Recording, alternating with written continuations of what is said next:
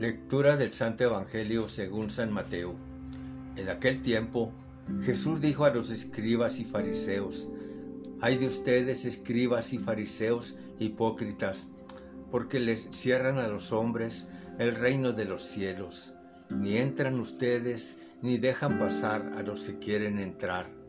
Hay de ustedes, escribas y fariseos hipócritas, que recorren mar y tierra para ganar un adepto, y cuando lo consiguen, lo hacen todavía más digno de condenación que ustedes mismos. Hay de ustedes, guías ciegos, que enseñan que jurar por el templo no obliga, pero que jurar por el oro del templo sí obliga.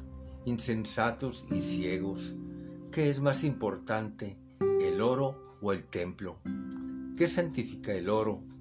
También enseñan ustedes que jurar por el altar no obliga, pero que jurar por la ofrenda que está sobre él sí obliga.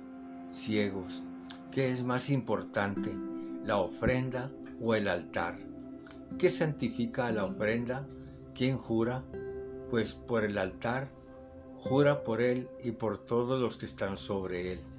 Quien jura por el templo, jura por él y por aquel que lo habita y quien jura por el cielo, jura por el trono de Dios y por aquel que está sentado en él. Palabra del Señor.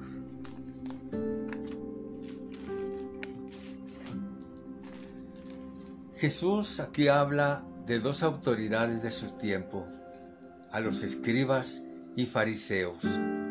Los escribas estudiaban minuciosamente lo que era la ley de Dios ellos conocían muy bien las sagradas escrituras y eran muy buenos para interpretarla.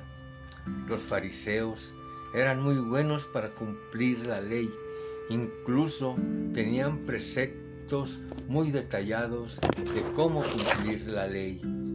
Cuando Jesús critica a los fariseos y a los escribas, no lo hace ni por el estudio de la ley ni por cumplir la ley, sino por la actitud que tienen. Y por esa actitud Jesús usa una palabra muy fuerte, hipócrita. Y en este Evangelio lo menciona siete veces. ¿Qué significa ser hipócrita? Hipócrita es aquel que tiene doble cara. Alguien que dice algo y hace algo, pero solo por apariencia y por dentro hace lo contrario. Incluso Jesús en este Evangelio habla de que es difícil que alguien pueda unirse a este grupo y si lo hace es peor. Es el mal el día de hoy, en nuestros días. Hoy lo encontramos en muchas áreas de nuestra sociedad, la hipocresía. Hay gente que dice algo y hace lo contrario. Encontramos, por ejemplo, a los políticos que tristemente nos dicen una cosa y hacen otra. A los doctores, maestros, los doctores que prometen defender la vida y acaban con la vida, la matan.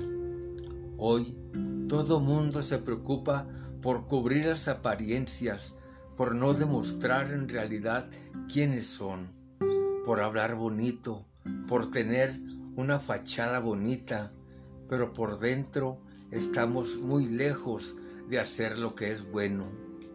Jesús no nos dice lo que es, debemos que aprender a, a distinguir la hipocresía de los demás. No, sino para que nosotros no vayamos a ser unos hipócritas.